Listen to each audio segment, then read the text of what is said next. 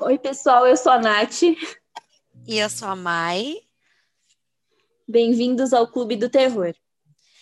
A gente quer saber o que vocês estão achando dessa segunda temporada, então deixa lá pra gente nos comentários no Instagram ou também no direct a opinião de vocês, críticas construtivas, enfim. A gente quer muito escutar o que vocês têm para falar. No episódio de hoje, vamos falar sobre a Floresta dos Suicídios. Em resumo, é, Monte Fuji é um dos pontos mais conhecidos no Japão. Né? Uma interpretação popular diz que o nome Fuji vem da junção de dois símbolos do alfabeto japonês, que significaria não e a palavra dois. Isso quer dizer que o lugar é único, sem igual, e de fato ele é incrível e uma das maiores belezas naturais do mundo mas um bosque localizado na base noroeste do monte apresenta uma história trágica e que não condiz com o cartão postal asiático. E olha, eu vou te falar, é, é uma floresta que guarda muitos mistérios e uma floresta bem, macra, bem macabra. Porque logo que você entra, você se depara com a seguinte placa, que está localizada na entrada. Abre aspas. Sua vida é um presente precioso de seus pais. Pense neles e no resto de sua família. Você não precisa sofrer sozinho. Fecha aspas. E abaixo está o número de uma linha direta para suicidas.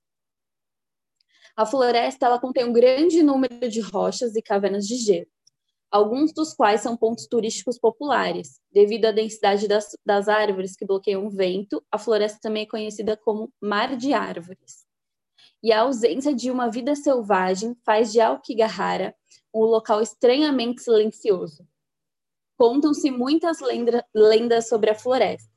Alguma delas a relacionam com demônios, fantasmas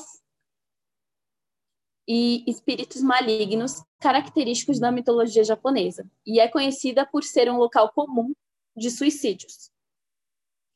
Acredita-se também que os depósitos de ferro no solo vulcânico da área provocam um mau funcionamento das bússolas e a imprecisão do GPS, deixando até mesmo os caminhantes experientes perdidos e confusos. Isso também dificulta muito as buscas por corpos na floresta. Nossa. Cara, você vai fazer perdido. uma trilha super de boa e nunca mais você, você acha a volta assim da trilha. Não, isso você não quer nem fazer nada. Você quer Calça. Por isso que eu gosto desses passeios, esses passeios muito você já não me convida. assim. É, não precisa nem me chamar porque eu não gosto. Nem me chama. Gente, gente... Eu tenho medo de escorregar, sabe? Assim, coisas bestas, assim, escorregar, cair, de achar uma, uma cobra me picar. Não, não me chama. Eu juro que Ai. eu fiquei meio, meio, traumatizada com, com o filme Pânico na Floresta. Não sei se você já viu esse filme. Acho que, que tem uns caras muito esquisitos que eles começam a matar todo mundo dentro. Não, tipo, a galera vai acampar super feliz, aquele grupinho de amigos. E aí, mano, tem os caras que são canibal, que matam as pessoas. E aí começa a acontecer umas coisas, eles começam a sumir, a morrer. Eu, porque eu lembrei disso pensando nessa floresta. Eu falei, gente, aí você nunca mais acha saída. É. E ainda parece uns monstros. Entendeu? Ah, é. E assim, não, não que eu nunca tenha feito, já fiz é, trilhas, enfim, e já acampei também, mas acampei em camping. Não nesses lugares que você simplesmente acha um lugar X no meio da floresta e arma sua barraca lá, entendeu? No meio do nada, não. Era camping tal, era só para isso, enfim. Outra vibe. É. Agora, acampar, assim, tá, gente, para quê? Fica em casa, Sabe? Ai. Campa no quintal. Campa no quintal, não inventa moda não com os amigos. Exatamente. Todo mundo faz uma barraca e tá ali, ó, diversão garantida com segurança. Exato, essa palavra. É isso. E seguro, entendeu? Nada melhor Mas, que o nosso amiga, Não era, não eram só trilhas que eram feitas lá, né? Ai, é, então. Bom, Vamos, vamos, vamos, vamos entrar aqui mais a fundo nessa história, então.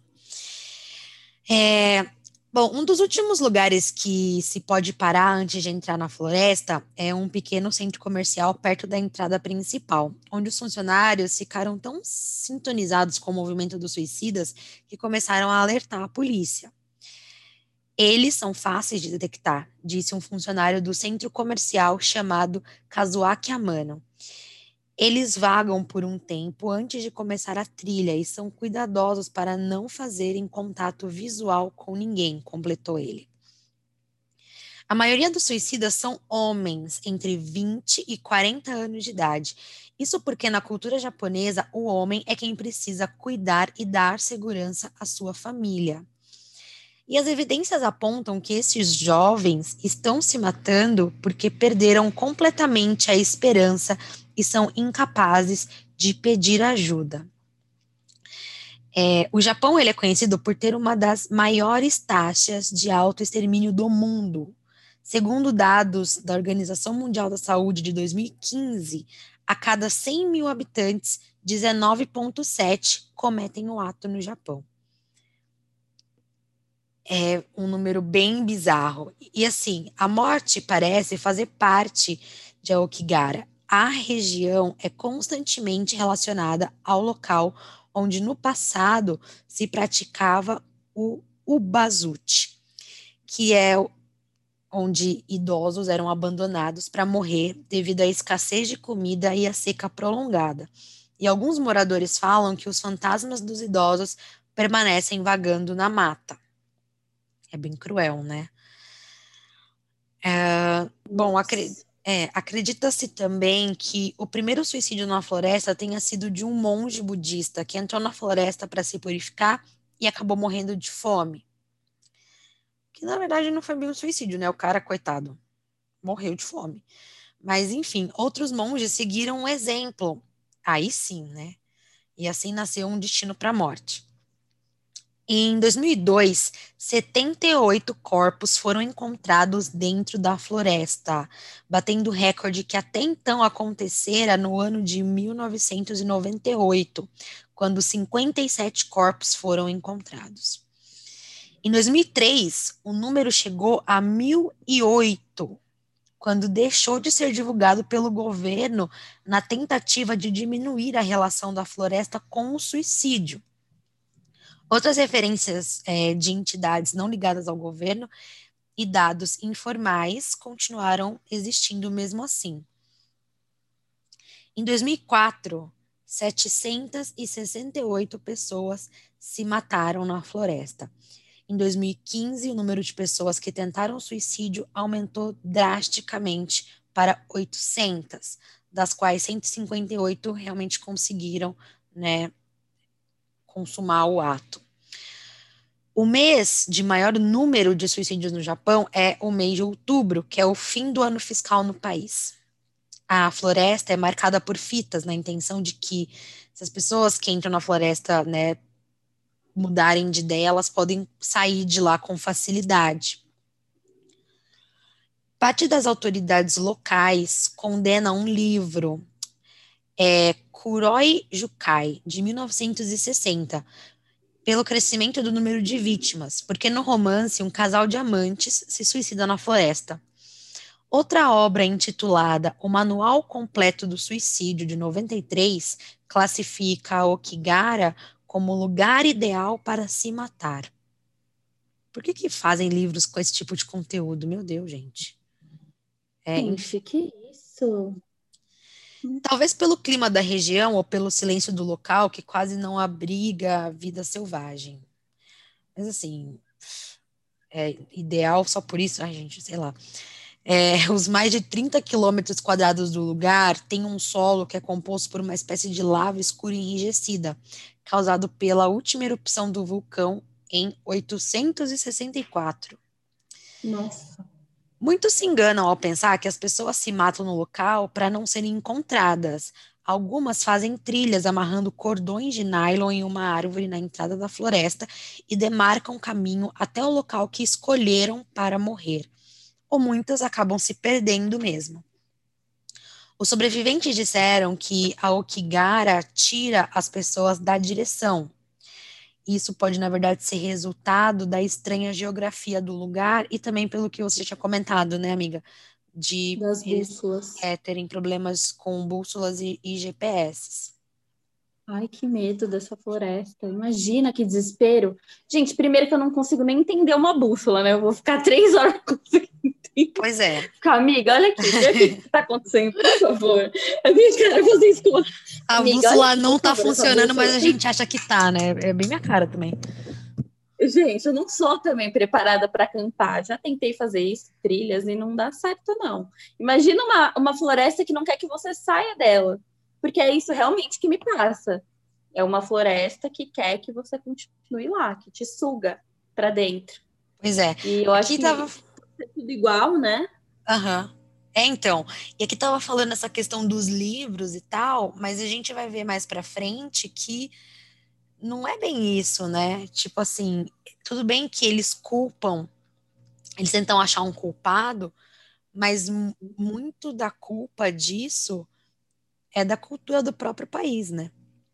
Enfim. Sim, culpados são eles, assim, mas precisa de um bode expiatório. Infelizmente, a vida é assim, né? Bom, a cultura de suicídio no Japão é associada ao suicídio samurai, ou seppuku, que é o suicídio por envenenamento ou em um corte horizontal na zona do abdômen, abaixo do umbigo, partindo do lado esquerdo e cortando até o lado direito deixando assim as vísceras para fora para mostrar pureza e caráter. Caramba, mano. O Japão não tem história de cristianismo, então o suicídio não é um pecado. Na verdade, alguns encaram como uma forma de assumir responsabilidade por alguma coisa. King Joseph, que trabalhava no serviço de ajuda aos suicidas no país, disse uma vez à BBC o seguinte: os seguros de vida no Japão são muito ambíguos quanto ao pagamento por suicídio. Então, quando uma pessoa se mata, o seguro costuma ser pago. Fecha aspas, afirma Joseph. Os idosos vivem sob uma pressão intolerável e acreditam que o melhor que podem fazer é tirar sua vida para sustentar sua família. Então, é muito daquilo, ele termina dizendo isso, e é muito daquilo que você falou sobre as pessoas deixarem os idosos para morrer na floresta. Sim, e assim, cara, e fala nessa parte, assim, que a gente tá falando um pouco dessa cultura do suicídio, para eles é uma coisa super normal, né? Como você tá vendo.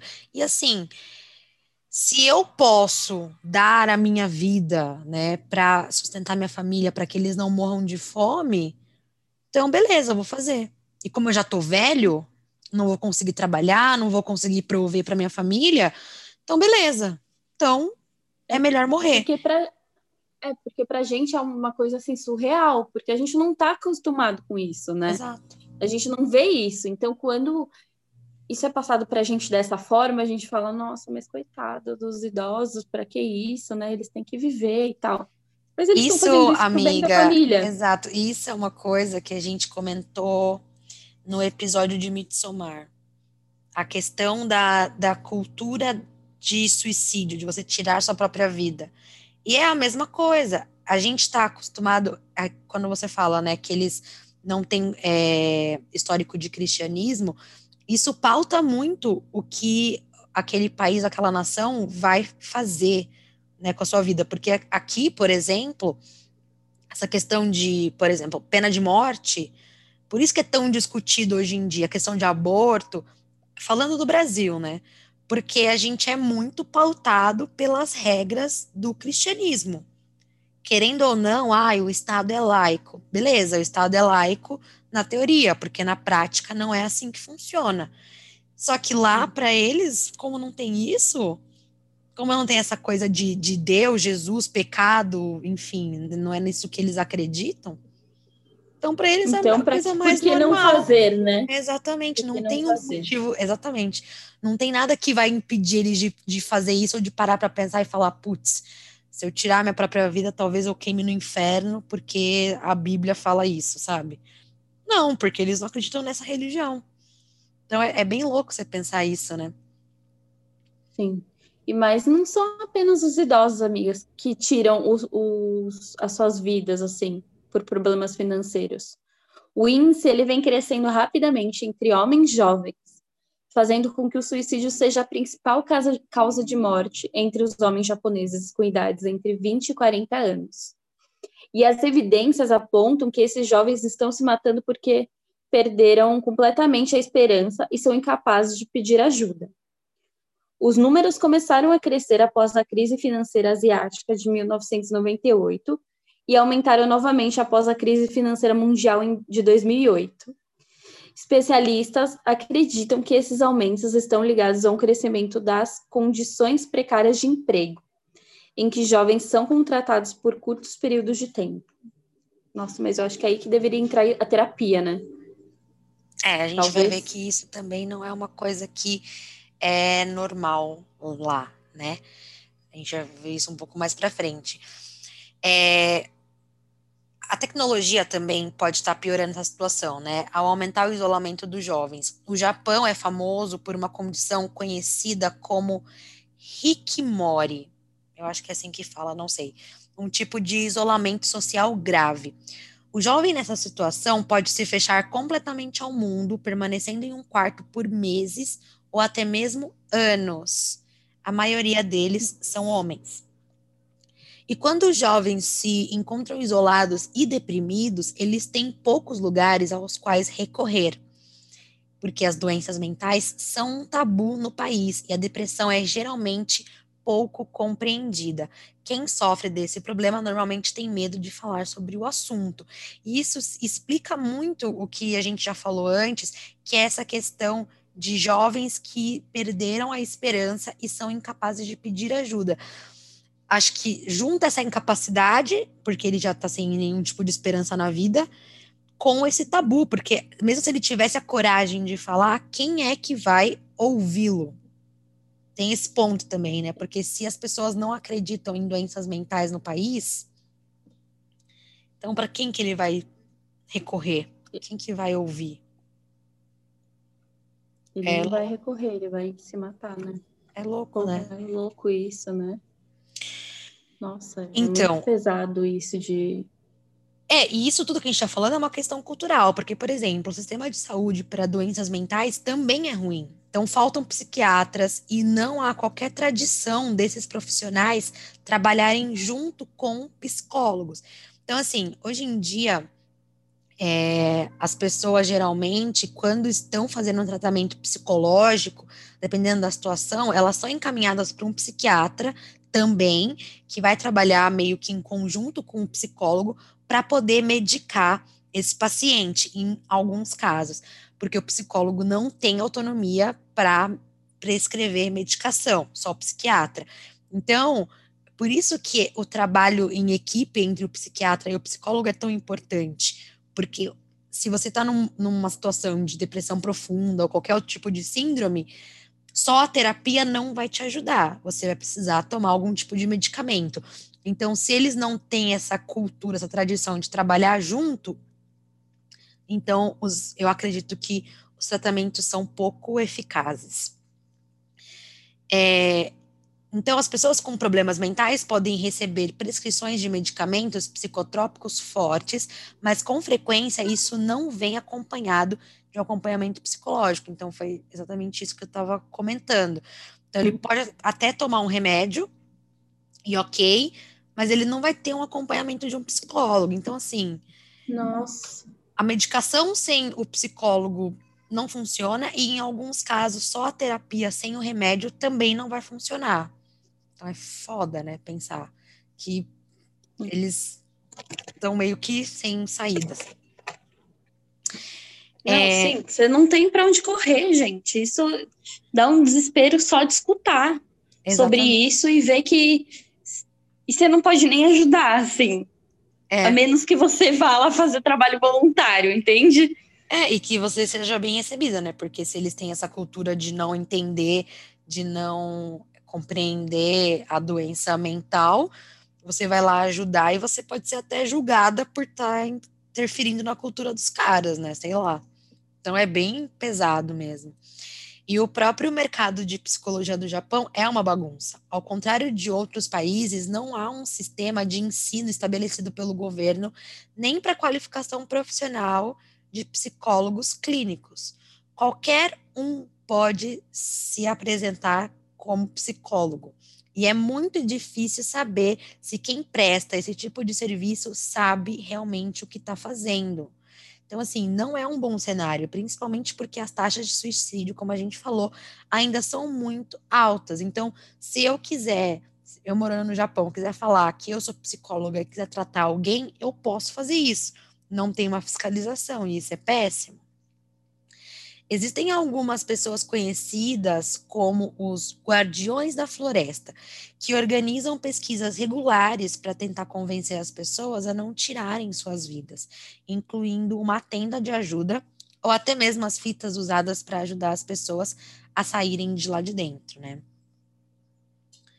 É, e eles também estão lá por perto para ajudar, pelo que a gente também já comentou, que os telefones e os GPS não funcionam direito. No entanto, o foco dos guardiões geralmente é coletar o corpo, os corpos dos falecidos. Então, quando um cadáver é recuperado, eles tomam as precauções de mantê-lo em um quarto fora da floresta para evitar a criação de um espírito yurei. Um yurei tende a assombrar a cena de sua morte ou o local onde se encontra o seu corpo morto eles infligem uma terrível maldição sobre as pessoas ou lugares que perseguem. Essa maldição pode ser transmitida para outros por meio de contato, como uma doença contagiosa, criando um círculo de morte ou destruição que é muito mais devastadora do que qualquer fantasma comum. Cara, eu queria falar um negócio sobre isso. Ai, gente, sobre esse espírito Yurei que agora eu me lembrei. A segunda temporada agora do Mistério Sem Solução tem um episódio sobre um tsunami que aconteceu no Japão, numa cidade do Japão, não vou me lembrar o nome agora, há alguns anos, e muitas pessoas morreram. E esse episódio ele vai contar relatos de pessoas que foram que viram espíritos dessas pessoas que morreram no tsunami. Então, eles viram, no caso, os yureis, porque eles estavam ainda próximos do local onde eles morreram. Isso é bem interessante. É porque você para para pensar, o corpo não foi tirado, porque o corpo não foi tirado do, do local, né? Sim, alguns do local de morte, não foi feito. Uhum. É, então. E aí o espírito fica como? Voltado, né? Nossa, não sabia disso. Que legal você trazer isso, porque eu não tinha, não assisti ainda a segunda temporada, você acredita? Eu também, na verdade, não, não eu também não assisti toda. Eu vi esse em específico porque eu achei interessante a sinopse, eu queria saber o que, que eles tinham visto. Achei meio paradinho, assim, é meio chatinho uma hora lá, porque é tudo em japonês, e comecei a ficar cansada. Mas essa história é, agora dos Yureis me, me lembrou porque, cara, eles têm muito essa, essa coisa, né? Eles, diferente, por exemplo, da gente aqui no Brasil, para eles essa coisa de espírito, pessoas que ficam vagando, tá, é uma coisa normal, é praticamente. Eles contam no. Depois assistam. Quem não assistiu, você também, amiga, assiste pra você ver a naturalidade que eles tratam isso. Não é um desespero, não é tipo assim, tipo, caralho, eu vi o espírito e aí não, é totalmente assim. Tem uma hora que a mulher fala assim: eu tava dirigindo, indo, sei lá, para casa, e aí ela é meio, ela já conta que ela é meio sensitiva tal. Ela falou: eu vi um grupo, acho que eram de quatro garotos, que me pararam me pedindo é, ajuda porque eles estavam perdidos e queriam ir para casa. Só que ela, na hora que ela viu, ela percebeu que eles estavam mortos. Enfim, percebeu. E aí, e ela conta assim, assim, desse jeito. Eu tava lá dirigindo. Então, aí... você, nossa, você ia é. estar me internada no hospital psiquiátrico, eu ia ficar Ex maluca. Então, aí ela Real. fala isso, entendeu? Tipo, ela, aí ela Mas... vira e fala assim: aí eu tive que contar para eles a verdade. Eu tive que dizer que eles estavam mortos, sabe assim? Eu falei. Linda, admiro sua coragem. Gente, eu assim. Gente, eu não viro as costas para ninguém, mas assim, nesse caso, que você já vê que a pessoa não é da não é daqui, é, não é o cara, local dela. Fala, não sei, não, não, não, não, nossa, acelerava o carro. Aquelas. acelera, Bino, acelera. Mas, se, mas pra, pra, assim, pensando agora, eles fazem os melhores filmes de terror que existem. Claro e por isso, fazem. E por isso tem tudo isso. Tipo, eles não têm medo. Por isso que eles fazem um é. filme, tipo, grito, e é tenebroso, é... e a gente tá como? Não... eu não vou dormir por dias. Não é só porque eles não têm medo, mas também porque eles vivenciam essas coisas, sabe? Isso que é mais louco, cara. Tipo assim, eles. Cara, que... Eles vivem isso, assim. Tem, inclusive. É, é que eu não assisti até o final, então não posso falar muito. Mas tem na Netflix a série sobre o grito, sobre o filme Grito. Eles fizeram. Eu ia falar sobre isso. É, eu então. falar sobre isso agora. E aí, enfim, eu não assisti tudo. Eu também achei meio parado no começo, eu fiquei com preguiça. Mas tem para quem tiver interesse, enfim. É, e é, mano, é japonês, velho. Claro que é pesado. então, assim... Pesado. Nem aquele filme, né, meu, que o casal se muda para o Japão do, do encosto nele. Esse filme, cara, olha, gente, primeira temporada, no meu programa solo, eu falei sobre esse filme, que esse filme, cara, ele, assim, é, é tudo. É toda vez que eu tenho uma dor nas costas, é, eu falo, caralho, o encosto tá foda hoje. Porque para mim é sempre. pra mim é toda vez é isso. Para mim é tipo assim, tem alguém sentado no meu ombro. É por isso que eu tô com dor nas costas. Deixa eu te contar que eu tô com dor nas costas agora. Ai, amiga, não tira nenhum tipo de foto. Só te falo isso. não tire fotos, espera a dor passar. Não, amiga, vamos, vamos bater uma selfie aí, tipo. tira, tira, por favor, tira. Exatamente, cara. Ai, credo, eu Deus tenho Deus. muito isso toda vez. Eu falo sobre esse filme que é o nome é Espíritos, eu acho. Agora, é Espíritos. É, a, né? A morte está ao seu lado, alguma coisa assim. Isso, né? isso mesmo, isso mesmo. A morte está ao seu Nossa, lado. Nossa, desenterrei da mente. Não, esse filme é, cara, esse filme, puta merda, é foda. Eu só tenho isso a dizer. E, ó, e eu vou te falar que o, Bo, o Bosque, ele acabou atraindo a atenção de Hollywood, é claro, né? Inspirando ao menos dois filmes com sua reputação macabra. Trata-se de O Mar de Árvores, de 2015, dramas de Gus Van Sant com Matt McConaughey, ambientado em Aokigahara, e o filme de terror de 2016, Floresta Maldita, com aquela mocinha que fez Game of Thrones. A... Ah, esqueci o nome dela. É Nathalie, o nome real dela é Nathalie alguma coisa. Esqueci agora. Completo. E além disso, diversos programas de TV ao redor do mundo foram dedicados a explorar a triste reputação desse bosque.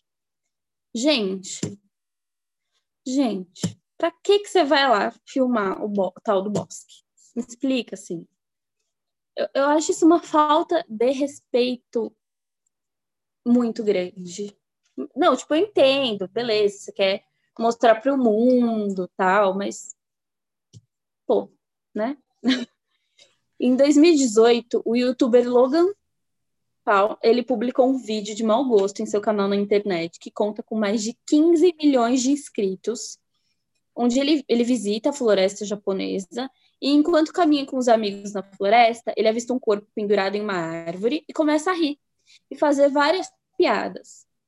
O nome do vídeo é Encontramos uma pessoa morta em uma floresta de suicídio de japonesa.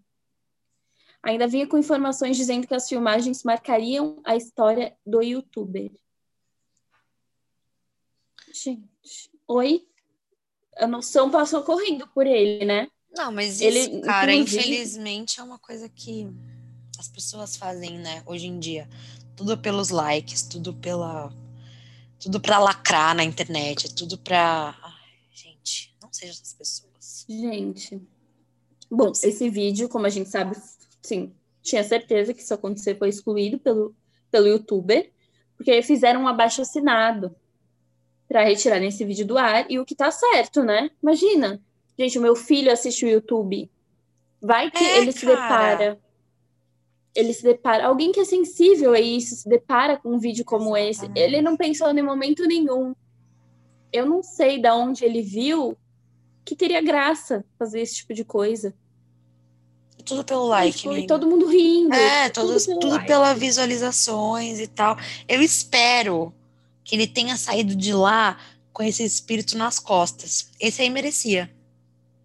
Assim, esse merecia, ia, né? Ia ser incrível. Se ele aí fizesse um pós, tipo assim, depois que eu zombei na floresta dos suicidas, agora tô sendo perseguido por um fantasma. Aí eu ia assistir.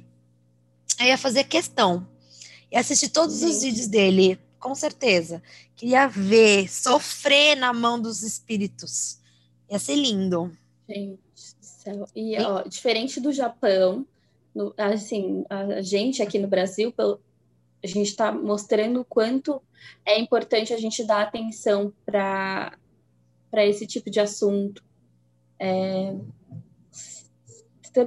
acho que você consegue reconhecer os sinais de uma pessoa que que tem, que quer, que tem essa depressão, que quer uma ajuda. Então, gente, não, não faz piada, não tenta conversar, Exato. tenta segurar a mão da pessoa de alguma forma.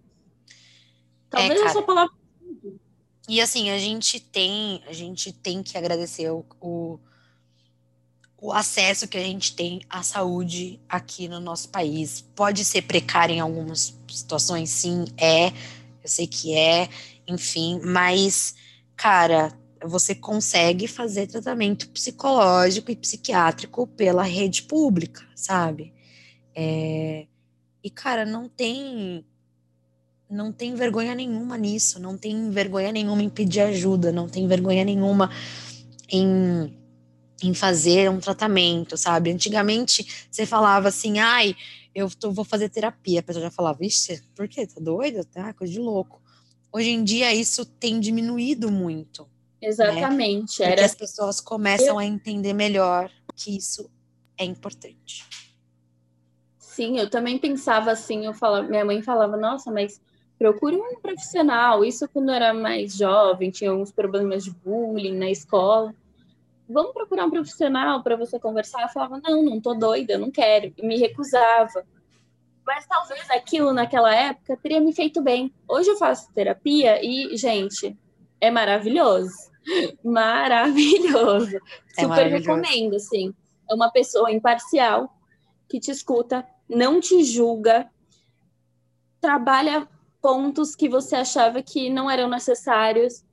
É, então é importante se você ter alguém para conversar. Tudo bem, pode conversar com as amigas, eu converso com a mais sempre, mas busca um profissional. Exatamente. Ele vai te ajudar da melhor E isso, forma. cara, isso que você falou da gente conversar, tipo, conversem com os amigos, sim, conversem com os amigos também. Claro que é importante ter uma rede de apoio, eu super concordo. Só que a gente também não pode transformar isso na única forma de se ajudar, né? Porque senão a gente vira um Japão, onde qualquer pessoa se diz psicólogo. E não é assim. Tem certas coisas que a gente precisa tratar realmente com um profissional. Não tem como. E por isso mesmo que você falou, assim, é bem por esse motivo, porque ele vai tocar em pontos que para você talvez fosse só um detalhe, mas não, faz uma grande diferença e você não estava enxergando. Então, assim, psicólogos, psiquiatras são pessoas estudadas para ajudar você a passar pelos, pelas dificuldades da vida é, se conhecer melhor, enfim. E Sim. às vezes pode não dar certo. Você pode conhecer um psicólogo e você não se dá bem com ele, é normal. Procure outro, né? Não julgue um Exato. só, tipo assim, ai, não deu certo com esse, nunca mais vou atrás. Não. Continue procurando até você encontrar um com quem você se sinta 100% confortável para conversar, para se expor, sabe? Para colocar tudo para fora mesmo, chorar. Ixi, os caras é quatro, entendeu? Que quando você começa assim, fica assim, todo soltinho na terapia, é aí que o negócio flui bem. É maravilhoso. Sim, e eu fico pensando que, assim, o sentimento que a gente guarda, a gente não pode guardar num potinho e guardar dentro de nós mesmos. A gente tem que abrir esse potinho e soltar o que a gente está sentindo. Se for para gritar, grita. Se for para chorar, chora. Se for para dar risada, dá risada. E eu acho que é isso Se for para falar, nossa, eu não aguento aquele gato, eu tenho cinco gatos, gente, cinco gatos. Então, assim, minha terapia é bem movimentada. Então, tipo, libere tudo que você tem dentro de você. Eu acho que é importante. E, gente, suicídio não é motivo de piada. E grande maioria das mortes por suicídio podem ser evitadas. E o diálogo sobre o assunto é o melhor jeito de fazer isso. E se você conhece alguém possui esse tipo de pensamento, peça ajuda. Não dê as costas para isso. Aqui no Brasil, você pode falar com um profissional no Centro de Valorização da Vida, disponível 24 horas por telefone e no seguinte horário por chat. Domingo, das, das 17 horas até 1 da manhã, de segunda a quinta, das 9 a 1 da manhã, sexta, às 3 horas da tarde até às 11 da noite, sábado, das 16 a 1 hora da manhã ou pelo telefone 188. Gente, não vamos venha as costas. Isso. É, exatamente, amiga. E vamos deixar todas essas informações lá no nosso Instagram. Eu acho que é muito importante. Isso é tipo o, o tipo de informação que você precisa ter na mão, sabe? É, para qualquer situação, qualquer momento, você precisa ter. É, então a gente vai disponibilizar lá no nosso Instagram. Cara, peçam ajuda. Se quiserem conversar também, chama a gente na DM, que a gente tá lá para isso. A gente é super legal. A gente é muito legal, sério. Se precisarem de indicações é de psicólogo também, a gente tem aqui em São Paulo, entendeu? Fala com a gente. É, se a gente não tiver, não a gente também busca. Exatamente. A gente está aqui para se ajudar. A gente pode ser a rede de apoio de alguém, e isso é muito valioso, de verdade. Eu é aquele que... caso, ninguém solta a mão de ninguém. Mesmo com Covid, gente. É. Passa um álcool em gel, mas não solta a mão de ninguém. É isso. É Até isso. o próximo episódio, gente. Até o próximo.